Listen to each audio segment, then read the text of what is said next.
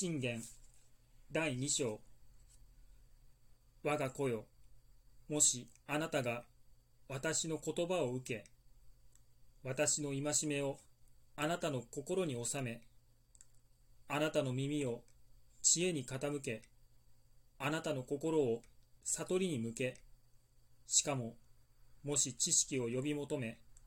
悟りを得ようとあなたの声を上げ銀を求めるようにこれを求め隠れた宝を尋ねるように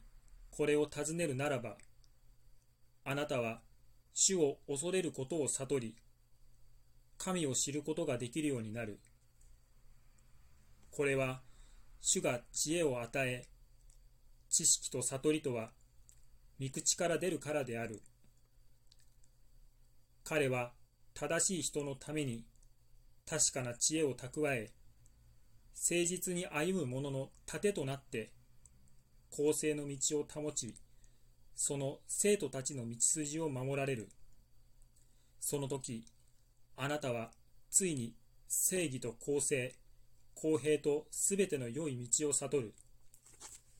これは知恵があなたの心に入り知識があなたの魂に楽しみとなるからである。慎みはあなたを守り、悟りはあなたを保って、悪の道からあなたを救い、偽りを言う者から救う。彼らは正しい道を離れて暗い道に歩み、悪を行うことを楽しみ、悪人の偽りを喜び、その道は曲がり、その行いは横島である。慎みと悟りはまたあなたを遊女から救い言葉の巧みなみだらな女から救う。彼女は若い時の友を捨てその神に契約したことを忘れている。その家は死に下りその道は黄泉に赴く。すべて彼女のもとへ行く者は帰らない。また命の道に至らない。こうしてあなたは善良な人々の道に歩み、正しい人々の道を守ることができる。